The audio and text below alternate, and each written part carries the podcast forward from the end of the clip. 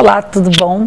Vou falar sobre um assunto que eu acho que interessa a todos, que é o que tem de especial num signo e o que, que precisa ser desenvolvido e aprendido para que se alcance um equilíbrio. Vamos sair dessa zona de que uh, um signo é legal, que tem coisas positivas e tem um lado ruim, que é negativo. Eu sou Cláudia Lisboa, sou astróloga, professora de astrologia e sou escritora. Vamos falar sobre luz e sombra. Em astrologia, isso é um meio de se entender que um signo não tem um lado ruim e um lado bom. Não tem características positivas, nem tem características negativas. O que existe é o Sol iluminando um signo e projetando sua sombra no oposto. E para que a gente possa encontrar um equilíbrio, é bom olhar para a sombra, desenvolver esse signo oposto, e aí sim nós vamos sair dessa história de que tem coisas negativas. Na verdade, o negativo de um signo nada mais é do que a falta do seu complementar, que é o signo oposto. Hoje a gente vai falar sobre o signo de touro. Vamos lá. Então vamos falar sobre o signo de touro e o seu oposto, que é o signo de escorpião. Esse eixo, touro e escorpião, juntos formam uma parceria e eles, quando estão em equilíbrio, provocam efetivamente essa falta de qualidade positiva qualidade negativa. O signo de touro é um signo de terra. Os signos de terra estão associados à realidade, à consciência da realidade. São signos práticos. A pessoa de touro é uma das pessoas mais práticas que tem. É, a gente chama de pragmática, que faz uh, da realidade o seu mundo. É necessário que haja segurança, estabilidade e principalmente cuidado com o que é seu. Na verdade, as coisas são materiais, a gente vive no mundo material e o touro fala exatamente disso, dos cuidados que nós temos que ter com aquilo que é nosso, com aquilo que é do nosso planeta, com aquilo que faz parte dessa realidade que é as coisas terem cheiro, cor, tamanho e forma. Né? É, o signo de touro está associado ao planeta Vênus, a gente fala que ele é regido por Vênus, que é a deusa do amor, da beleza e da arte.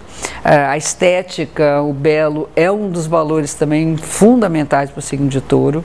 A organização taurina também é uma organização para ficar mais bonito. É, se você tem as coisas mais arrumadas, elas ficam mais bem colocadas, você torna o ambiente mais belo. Então a estética é fundamental.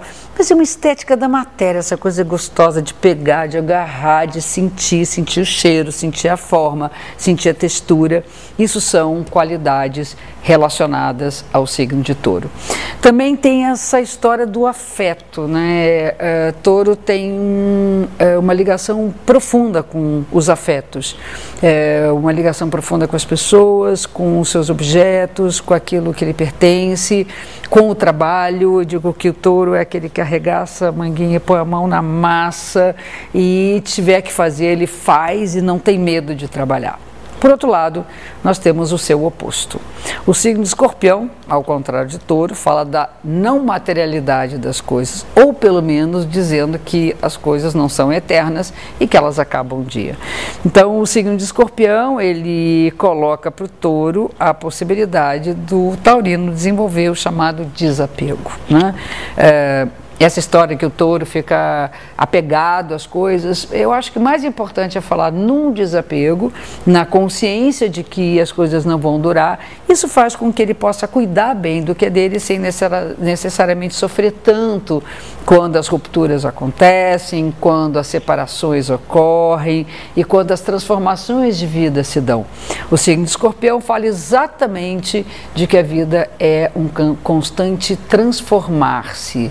Nós nos transformamos a cada momento, a gente nasce e morre todo dia, toda hora, a, a todas as fases da vida, e é importante que o taurino saiba se despedir uh, dos tempos que já, já passaram, das coisas que acabaram, e dê espaço para as coisas novas.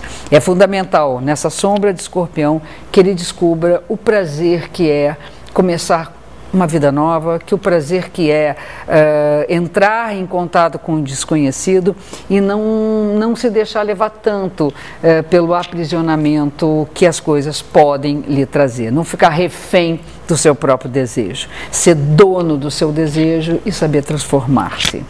Essa é mais uma pequena aulinha sobre o que, que é uh, luz e sombra nos signos. Eu estou falando em vários vídeos dos outros signos, vocês podem acessar e ver uh, os diversos outros signos. Até o próximo vídeo e um grande beijo.